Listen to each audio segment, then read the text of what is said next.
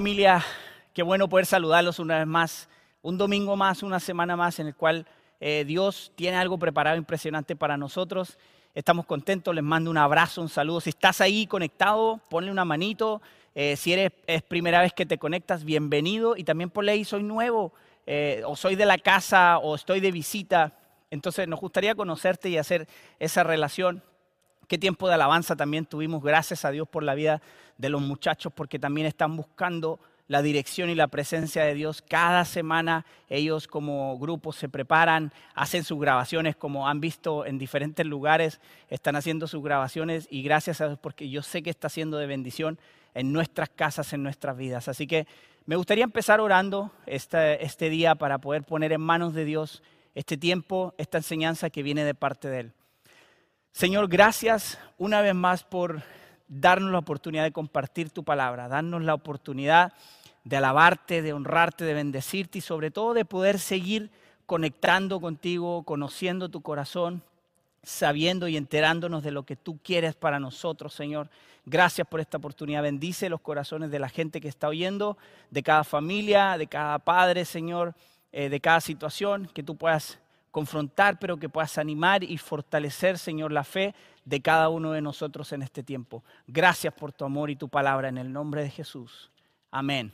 Amén. Familia, hemos estado aprendiendo durante el mes de junio y lo que ha pasado de julio, que fue el domingo pasado y hoy, hemos estado aprendiendo una serie que le pusimos establecido. Y establecido quiere, eh, decir que qué tan enraizados y qué tan eh, conectados y enterados de quién es Dios realmente estamos.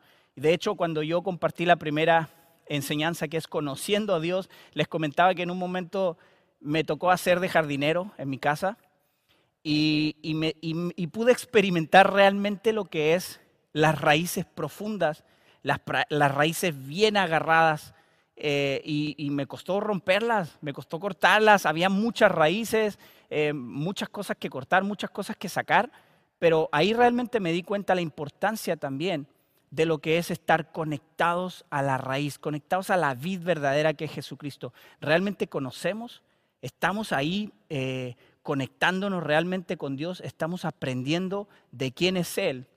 Siempre que nosotros nos acercamos a Dios y conocemos más al Padre, realmente cada vez sabemos más qué tan grande es Dios qué tan poderoso es Dios y qué tan mínimos somos nosotros realmente, e incluso nuestros pensamientos a veces, nuestra forma de hacer las cosas, somos muy limitados y tenemos un Dios que no tiene límites. Y vamos entendiendo cada vez eso. Y también vimos temas como escuchando a Dios, hablando con Dios, sirviendo a Dios, caminando con Dios, que es lo que Raúl nos traía la semana pasada. Y Dios nos ha hablado claro, en ocasiones nos ha hablado fuerte en especial a los que ya conocemos, a los que somos seguidores de Él, ya nos eh, está hablando y confrontando en muchas áreas, pero esta confrontación de parte de Dios siempre es algo que, que demuestra amor. La forma en la que Dios y la palabra te enseña es una forma en la que Él te expresa amor.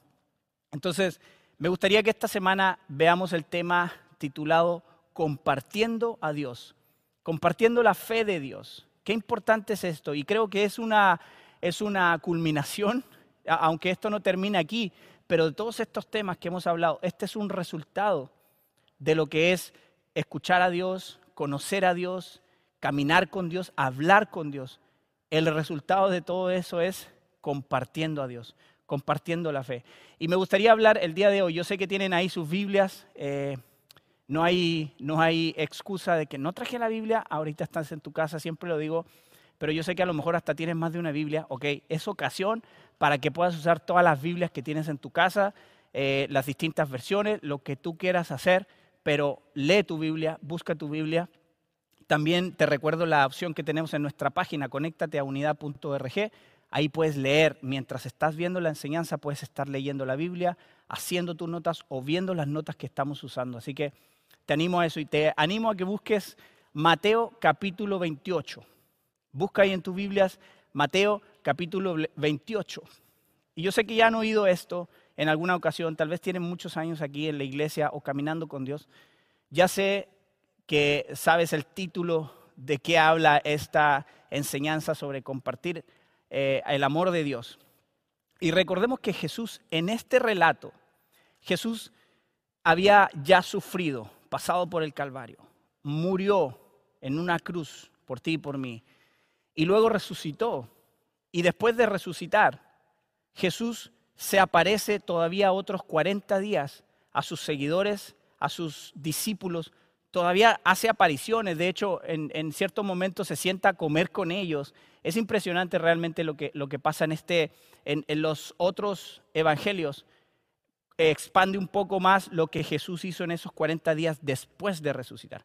Aquí lo que hace Mateo es ir directamente, y lo vamos a leer ahora, en Mateo 28, versículo, vamos a leer primero el versículo 16 y el 17. Y dice, entonces los once discípulos salieron hacia Galilea y se dirigieron al monte que Jesús les había indicado. Cuando vieron a Jesús, lo adoraron, pero algunos dudaban. Es interesante ver que, eh, sobre todo la, última parte, ¿no? Es impresionante que dice que los once discípulos, eh, Dios les dio la instrucción de ir a verse a un lugar. Ahora, algo importante, muy importante Jesús los invita a un lugar. ¿Para qué? Para encontrarse con Él. Encontrarse con Él. Eso es muy importante que lo recordemos. Pero lo interesante es que estos once discípulos que caminaron con Jesús, que vieron todas las cosas que Jesús había hecho en, su paso eh, en la tierra como hombre, hizo muchos milagros, hizo muchas cosas. Pero cuando Jesús los cita a este lugar, después de haber visto todo eso, dice que le adoraron. La Biblia nos da a entender de que todos adoraron. Todos adoraron. Pero dice que algunos dudaron. Y el, más conocido ahí es Tomás, ¿no? Em, pero tal vez algunos otros dudaron. El que se habla en la Biblia es de él. Pero es interesante porque en este tiempo también podemos ver eso. Dios está haciendo cosas todos los días. Dios puede estar moviéndose. Dios eh, eh, transformando gente, transformando eh, corazones. Y siempre va a haber los que adoran, pero también siempre va a haber los que dudan. Eso podemos verlo el día de hoy. No te sientas mal si dudas en algún momento. Eso es algo que humanamente puede estar en nosotros, no es pecado. Pero por eso les digo, es interesante cuando Jesús te invita a, con Él, te, te invita a acercarte a Él porque Él lo que quiere es resolver tus dudas. Tú tienes que acercarte a Jesús para poder resolver tus dudas y quitar esas dudas de, tu cabeza. Si hablamos en porcentaje, si tienes un 49% de no fe, pero tienes un 51% de fe que cree, ese 51% es suficiente.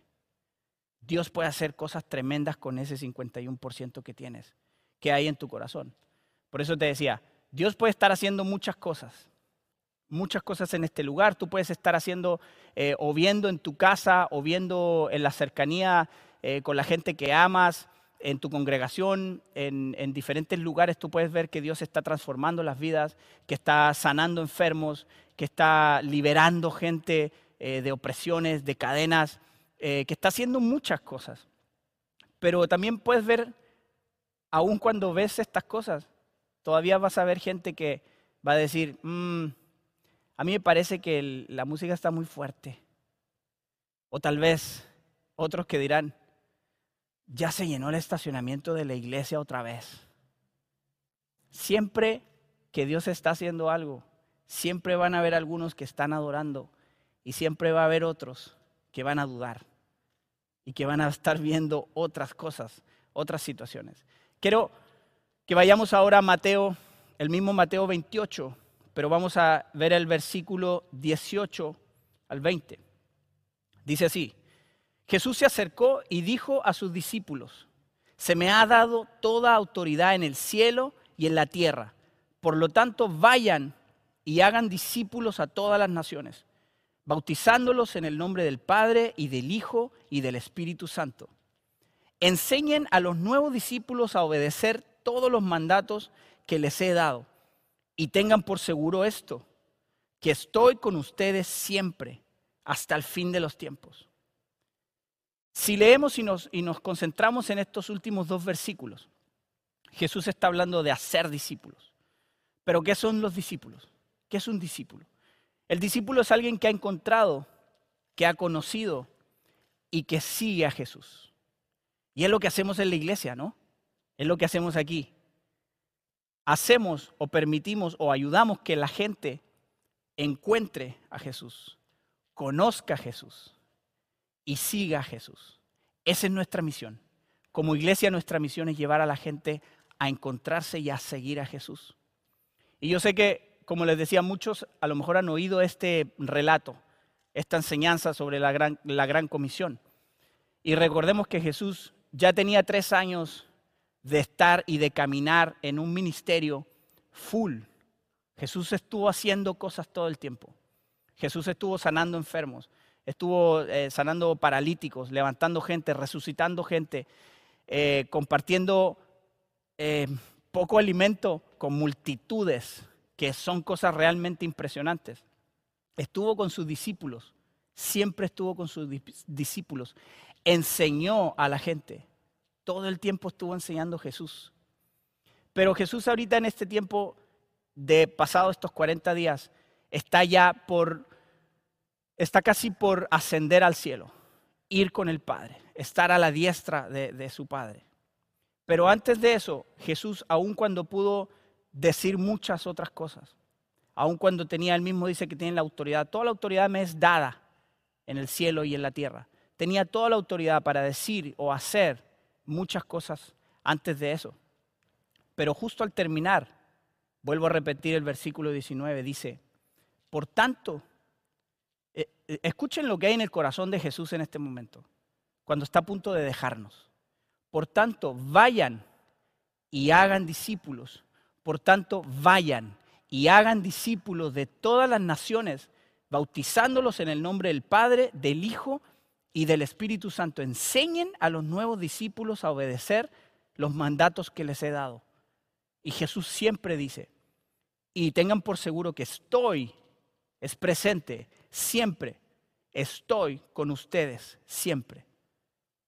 Pero aquí lo interesante es que dice, vayan, ¿cuál es el, cuál es el punto central de este mandato? ¿Qué es lo relevante que ustedes pueden leer aquí en este, en esta, en este tal vez breves versículos, pero poderosos, y algo que viene directamente del corazón de Dios, del corazón de Jesús? ¿Cuál creen ustedes que es lo relevante de este mensaje? Que vayamos y hagamos discípulos, que bauticen a las naciones, que enseñen, ¿Qué será lo relevante? ¿A quién se refiere Jesús cuando le dice a sus discípulos, vayan? ¿A quién se refiere? Y aquí quiero ayudarme un poquito con la tecnología y, para que no se enreden también en esto que quiero explicar. Me voy a hacer poquito para el lado. Pero Jesús, cuando le dice a los discípulos, vayan, se refiere a ellos. ¿A quién deben convertir en discípulos? a ellos. ¿A quién deben bautizar? A ellos. ¿A quién deben enseñar? A ellos. Y tú puedes decir, pero ¿quiénes son ellos? ¿A qué ellos se refiere? Bueno, hablando en el contexto de este versículo, ellos son todas las personas que no entran en la categoría de nosotros. Ellos son todas las personas que no entran en la categoría de nosotros. Y si tú y yo, tú y yo antes de conocer a Jesús, nosotros pertenecíamos a este grupo, al grupo de ellos.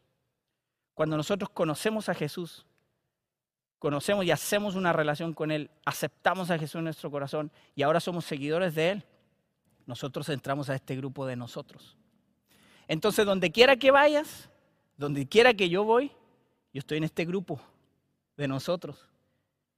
Y eso quiere decir también que donde yo vaya, ellos también van a estar ahí siempre.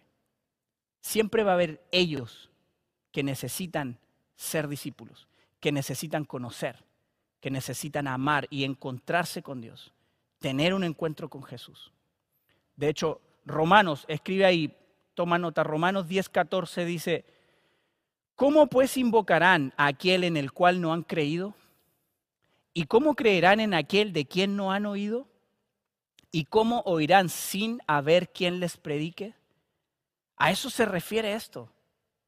Hay gente como ellos que necesitan oír. ¿Quién? ¿Quién irá? ¿Cómo van a oír ellos si no hay nadie que vaya y les enseñe y les predique y les evangelice? Y los haga discípulos y les enseñe y los bautice. ¿Cómo van a oír? ¿Cómo van a conocer a alguien a quien no han, de quien no han oído nunca? Ellos. ¿Cómo van a oír eso? Y tal vez suena un poco fuerte también, pero muchas veces la iglesia, la gente de la iglesia, comúnmente estamos pensando en nosotros. Y rara vez la gente de la iglesia está pensando en ellos. Digo, suena, suena un poco fuerte, pero muchas veces pensamos más en nosotros que en ellos. Cuando tú ya eres un seguidor de Jesús, cuando tú ya tienes el poder, la autoridad y la capacidad para ir y mostrar a, ellos el amor de Dios, seguimos pensando en nosotros, seguimos pensando en nuestra comodidad, seguimos pensando en quiero, dame, ¿qué puedes ofrecerme?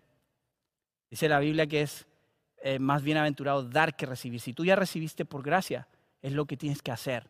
Ahora, dar de gracia lo que recibiste de gracia. La gracia es un regalo. Dios nos ha regalado su palabra, Dios nos ha regalado su salvación. Y eso es lo que tenemos que hacer como iglesia. Entonces, Jesucristo fue muy claro en este mensaje, en este mandato. Vayan y hagan discípulos. ¿A quién? A ellos. ¿Para qué? Para que ellos puedan entrar, al igual que nosotros, en la salvación y en el conocimiento de Jesucristo. Y puedan vivir una vida libre puedan vivir una, libre sin, una vida sin eh, persecución en tu mente, en tu corazón, en tu pasado. Pero lo más importante es que de ahí en adelante ya tienes una vida eterna. Ya ganaste una amistad con Dios que dura para siempre. Esa amistad no es terrenal, esa amistad es eterna. Y eterno quiere decir que es para siempre, dura para siempre. Si hablamos de ir y hacer discípulos, nuestra iglesia, Grupo Unidad, Ustedes saben que la visión que dio Dios a don Fermín García, que fue el instrumento que Dios usó para bendecir este lugar, para bendecir esta ciudad, para llegar y hacer discípulos, la, la visión es que toda persona sea un fiel seguidor de Jesucristo. Y eso quiere decir hacer discípulos. Que toda persona llegue a ser un fiel seguidor de Jesucristo es hacer discípulos. Esa es nuestra visión como iglesia. Y esa es nuestra misión como hijos de Dios, como iglesia. Pero también pasa que la gente, y mucha gente afuera, piensa que la iglesia es para la gente de la iglesia. Y eso es un error. Si tú crees que la iglesia es para la gente de la iglesia, e, eso no es correcto. Porque si tú y yo somos seguidores de Jesús, si tú conoces a Jesús, la iglesia eres tú. La iglesia soy yo. Ahora, más que nunca en este tiempo, hemos podido experimentar eso, ¿cierto? Cada quien en su casa, ninguno de nosotros hemos podido venir aquí, que es un lugar y es una herramienta que Dios nos da para fortalecernos, para crecer. También dice la Biblia que tenemos que convivir unos con otros, ayudarnos, soportarnos, levantarnos, crecer, eh, bendecir este lugar, bendecir todos los lugares donde Él nos permita llegar como familia, como cuerpo. Pero lo más importante es que la iglesia eres tú. La iglesia soy yo. La iglesia es cada seguidor de Jesucristo. Y nuestra meta es alcanzar a ellos. La iglesia no es este edificio. La iglesia no es este lugar donde tú vienes cada semana a, sentarte a oír una enseñanza, a, a escuchar la alabanza, a criticar alguna cosa. La iglesia no es eso. Bueno, ahora extrañamos todos eso, ¿cierto? ahí en nuestra casa de repente extrañamos venir, ay, cómo hubiera, me hubiera gustado realmente aprovechar el tiempo para saludar a la gente, para poder abrazar a la gente.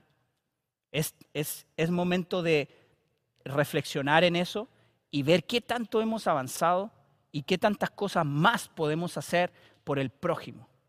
Eso es lo importante, que podamos ver en este tiempo que la iglesia no es esto, este lugar físico en el cual hacemos y nos reunimos y crecemos, sí, no es la iglesia, la iglesia somos nosotros. Y la iglesia tiene que ver con movimiento. Como les decía, Jesús cuando estuvo con nosotros, todo el tiempo de su ministerio y en su vida, incluso cuando era pequeño, ya saben, se fue al templo a predicar, a enseñar. Pero Jesús todo el tiempo estuvo en movimiento. Era una persona activa y era una persona que no buscaba estar en la élite de los lugares. De hecho, eh, si recuerdan, el mismo Mateo, que es el que estamos del, del, evangelio que estamos hablando ahora, el mismo Mateo era un cobrador de impuestos.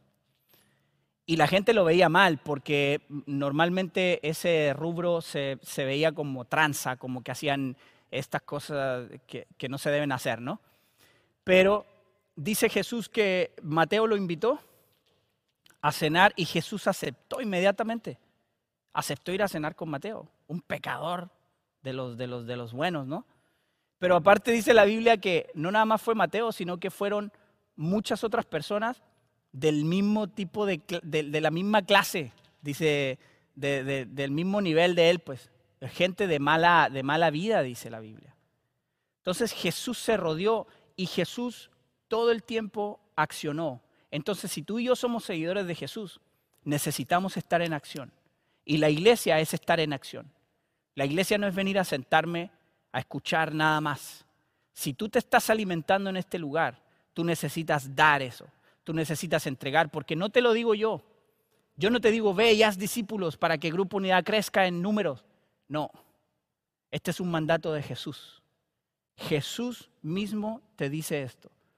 Vayan y hagan discípulos. ¿A dónde? A todas las naciones. Bautícelos, enséñenlos. Enseñen mis mandatos, mis palabras, que sus palabras son verdad, sus palabras son libertad, sus palabras es salvación. Entonces, Jesucristo está siendo súper claro en este tiempo. Segunda de Corintios, capítulo 21, eh, perdón, Segunda de Corintios, capítulo 1, versículo 21 dice, apúntalo ahí también donde estás. Es Dios quien nos capacita junto con ustedes para estar firmes por Cristo. Él nos comisionó. De repente puedes decir, ¿cómo le voy a hacer? Apenas conozco a Jesús recién estoy entrando en esto de, conocer a Dios. O tal vez tienes 10 años. A lo mejor nos sorprendemos, ¿no? Tenemos 15 años. ¿Y qué estamos haciendo? Esperando a seguir capacitándonos. ¿Va a ser nuestra vida todo el tiempo de nada más capacitarnos y llenarnos? Es tiempo, familia. Es tiempo de dar lo que recibiste. Recibiste a Jesús en tu corazón, recibiste la salvación. Lo único que necesita Dios para que vayamos y, hagamos discípulos. Es un corazón entregado a Dios, es un corazón dispuesto, es un corazón disponible para que Él haga lo que tengan que hacer. No eres tú, es con quien vas. Así le pasó a Moisés.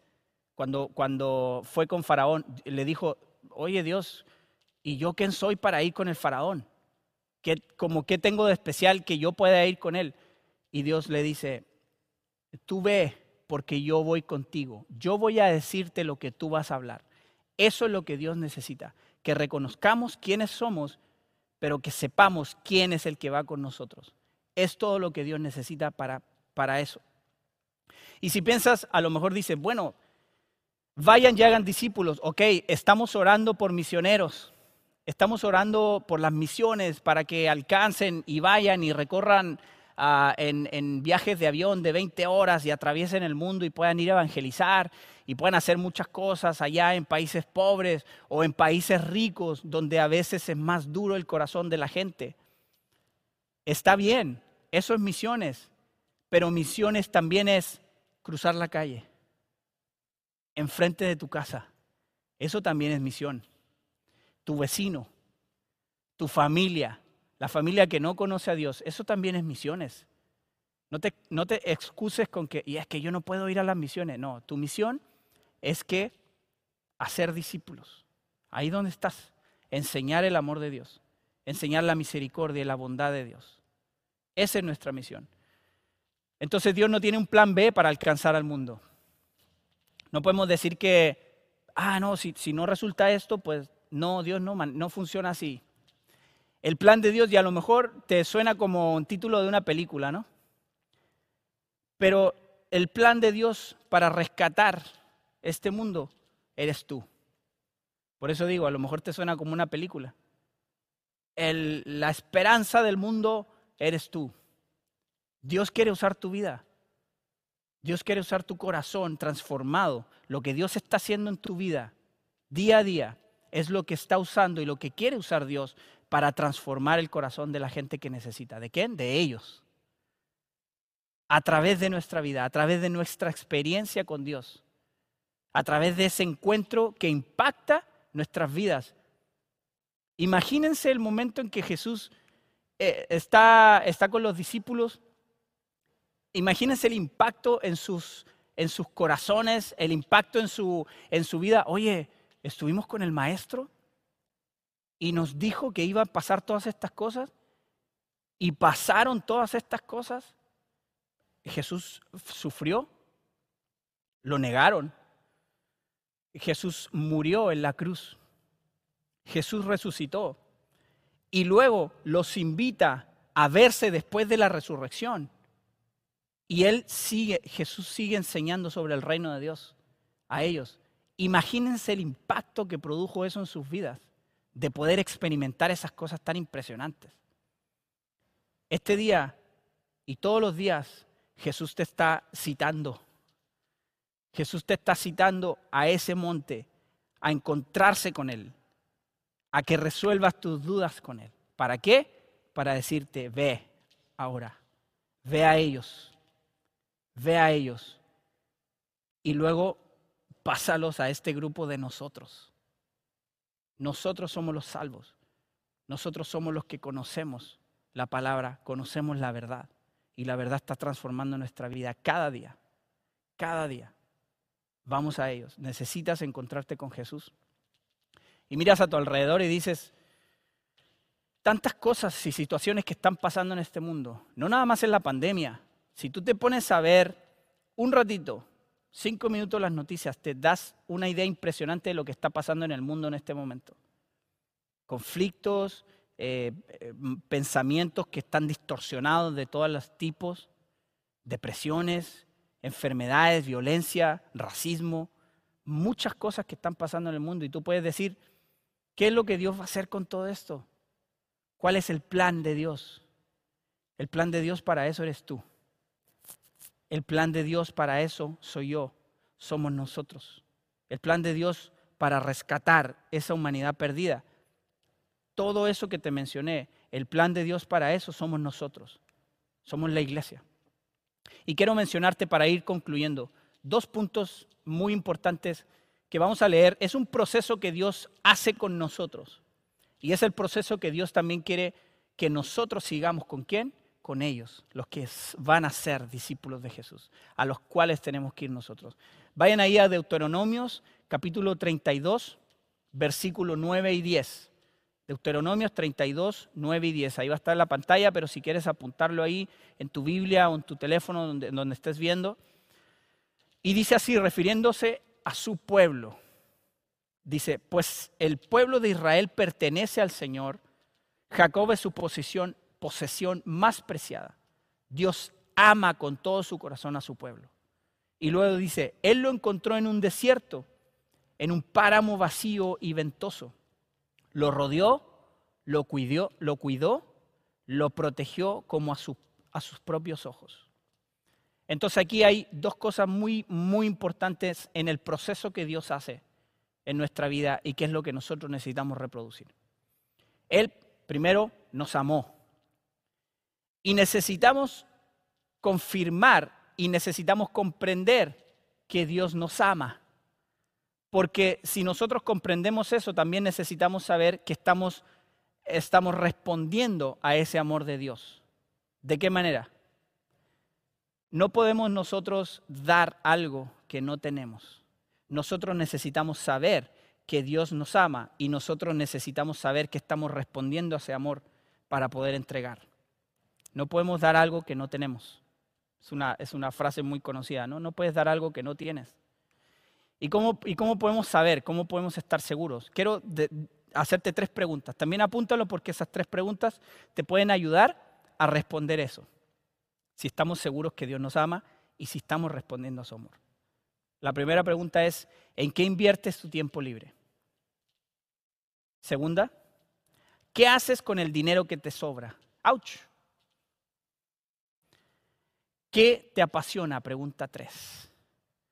Son preguntas muy, tal vez muy personales, preguntas muy directas, pero eso es lo que necesitamos saber. En esas tres preguntas tú puedes darte cuenta que si Dios te ama y si estás respondiendo a su amor. Esas tres preguntas te pueden ayudar. Porque si la idea y la intención es disipular, nosotros enseñamos lo que sabemos, pero reproducimos lo que somos. Te voy a repetir eso. Nosotros enseñamos lo que sabemos, pero reproducimos lo que somos. El mayor ejemplo, si tú eres padre, el mayor ejemplo son nuestros hijos. Nosotros podemos enseñarle muchas cosas a nuestros hijos, nuestro conocimiento, nuestras eh, reglas, nuestras cosas, todo lo que podamos tener. Pero lo que va a impactar sus vidas para lo que ellos van a hacer, o sea, lo que nosotros vamos a reproducir en ellos, es lo que nosotros hagamos, es lo que nosotros hacemos, lo que somos, lo que es nuestra esencia, no lo que es nuestro conocimiento, sino lo que vivimos, lo que hacemos. Entonces, estas tres preguntas nos pueden ayudar a, a responder esa pregunta y también nos pueden ayudar a ver realmente si nosotros estamos queriendo todo de Dios. Dios está con sus brazos abiertos. Jesucristo quiere abrazarte y quiere dirigir tu vida, tu corazón, tus pensamientos. Pero eso nos ayuda a ver también si nada más estamos tomando un poquito de Dios. A lo mejor es como si lo compramos, ¿no? Oye, dame tres dólares de, de Dios, por favor. Nada más quiero tres dólares porque hay ciertas cosas que realmente no quiero, no quiero no quiero descuidar, no quiero cambiar, no quiero, esto déjamelo, guárdamelo a mí. Este, nada más dame tres dólares, dame dos dólares de Dios, dame un dólar y medio de Jesucristo. A lo mejor eso nos está ayudando a ver esa realidad en nuestro corazón, esa realidad en nuestra vida. Entonces, me gustaría que reflexiones en esto. Pero Apocalipsis 2, capítulo 2, versículo 2 y 3 dice, yo sé todo lo que haces, dice Dios. He visto tu arduo trabajo y tu paciencia con perseverancia. Sé que no toleras a la gente malvada. Bien. Has puesto a prueba las pretensiones de esos que dicen ser apóstoles, pero no lo son. Has descubierto que son mentirosos. ¡Wow! Felicidades. Has sufrido por mi nombre con paciencia sin darte por vencido. Excelente porque Dios sabe las cosas que tú haces. Dios sabe las cosas buenas que puedes hacer. Pero ese no es el punto. Versículo 4 dice, pero tengo una queja en tu contra. No me amas a mí, ni se aman entre ustedes como al principio. Cuando Dios impacta tu corazón, cuando Dios transforma tu vida de verdad, hay un impacto, hay un cambio en tu manera de, ver las cosas, hay una forma distinta en la cual expresas, así como lo hizo Jesús. Ese impacto, muchas veces puedes hacer muchas cosas, puedes hacer buenas obras, pero el problema no es lo que haces, ese no es el problema, puedes hacer muchas cosas buenas. la pregunta es, ¿por qué lo haces? El por qué lo haces es lo importante.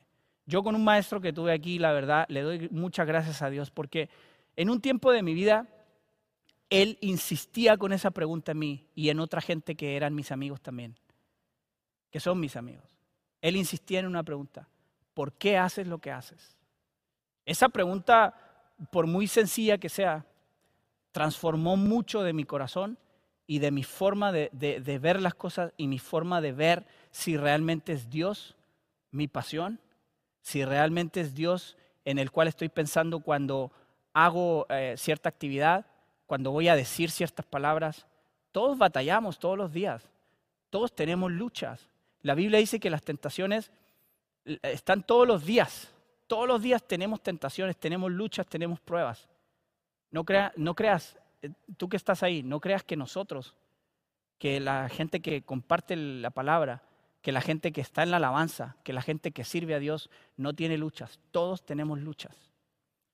Pero el por qué hacemos lo que hacemos es algo que a mí en lo personal me ha ayudado a reflexionar y a encontrarme otra vez, a buscar a Jesús en el monte, a encontrarme otra vez con Él y a que despeje mis dudas, a que reanime mi corazón, a que refuerce y renueve su espíritu en mi vida? Es una pregunta muy importante. Versículo 10 de Deuteronomios. Y es el segundo punto. Primero dije, Él nos amó. Segundo punto va aquí.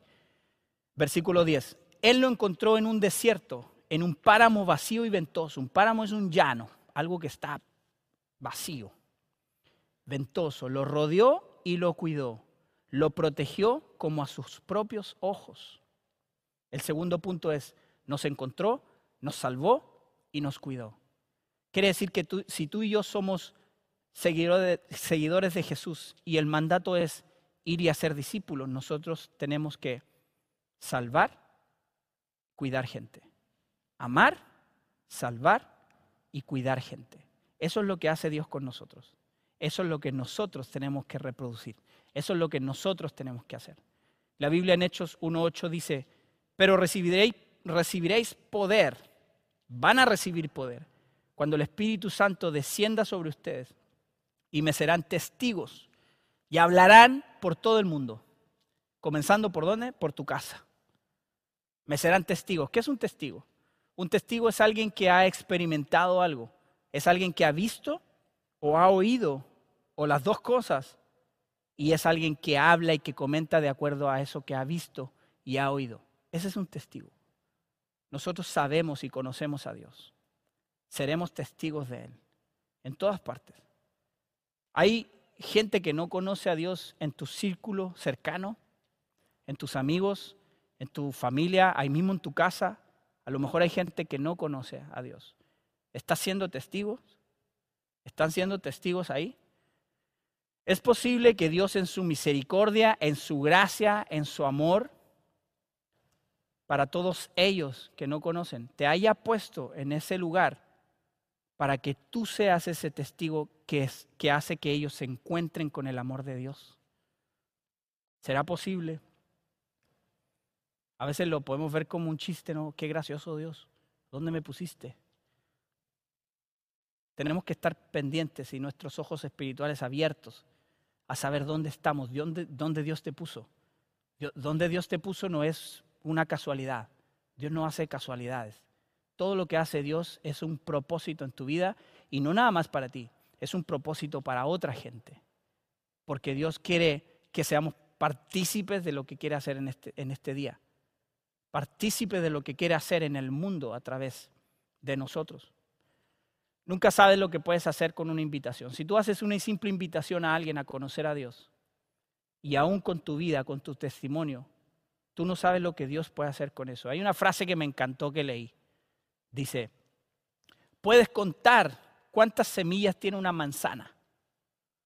Puedes contarlas. Si aparte es una manzana, puedes contar las semillas que tiene. Pero solo Dios sabe cuántas manzanas hay en una semilla.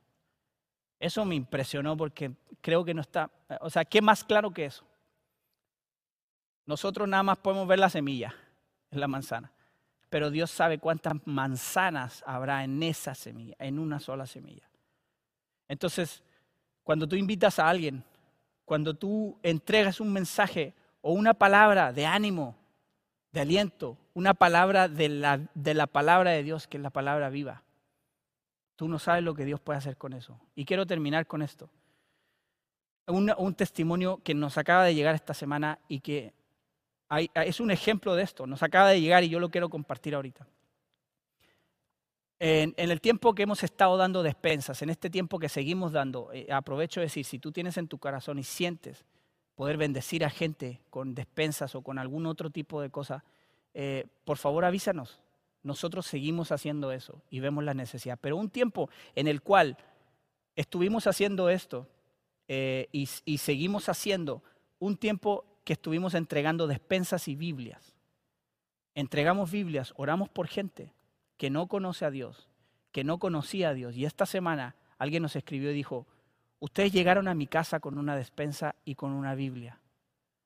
En estos días nos hemos estado reuniendo cinco o seis personas a leer la Biblia. Queremos seguir creciendo. ¡Wow! Cuando vi ese mensaje realmente me impactó. es esto. Haces una invitación. y no sabes lo que Dios puede hacer con eso. Señor, gracias por este tiempo. Gracias por tu amor. Gracias por tu bondad, por tu misericordia, Señor, por venir y rescatarnos y entregarnos la salvación. Señor, es un regalo que no merecemos. Tus palabras en este versículo son tan poderosas, Dios. Y nosotros lo que queremos hacer es corresponder a ese amor que tú nos has dado. Señor, queremos ir, queremos compartir, queremos hablar de tu amor. No queremos vivir una vida religiosa. No queremos vivirnos juzgando a todo el mundo porque no es nuestra tarea. Tú nos has mandado a ir a entregar lo que tú nos has dado. ¿Qué nos has dado? Misericordia, amor, mm, eh, eh, gozo, alegría y salvación, Dios. Tú nos has dado tantas cosas y todos los días nos estás dando cosas. Nosotros queremos entregar eso a la gente. No queremos entregar rechazo, queremos entregar amor, queremos entregar un abrazo honesto, un abrazo que viene de tu corazón. Señor, usa nuestro, nuestra vida en este tiempo, en este tiempo tan difícil en cual los corazones están eh, tristes, los corazones están eh, pasando temporadas difíciles, tiempos difíciles. Señor, permítenos a nosotros, iglesia, donde estemos, que podamos llevar ese amor, que podamos llevar esa salvación, esa vida eterna que tú ya nos diste, que podamos entregarlo, Dios. Usa nuestros corazones. Queremos ser un instrumento en tus manos y mostrar y ser un reflejo de eso, Dios. Queremos encontrarnos contigo en ese monte cada día, Señor, para despejar nuestras dudas, para que tú animes y esfuerces nuestro corazón cada día, Dios. Ayúdanos, danos esa fortaleza para ir y predicar, Señor. La mies es mucha, dice tu palabra, y los obreros son pocos. Señor, danos esa, esa valentía, danos esa pasión para poder ir. La mies ahí está, ellos ahí están. Señor, que podamos ir a ellos, como dices, en el nombre de Jesús. Amén. Qué bueno que has disfrutado de este podcast que Grupo Unidad trajo para ti. Y claro, te invitamos a que visites nuestras redes sociales, Facebook, Instagram, YouTube y nuestra página web www.unidad.org y ahora en podcast. En Grupo Unidad estamos transformando vidas.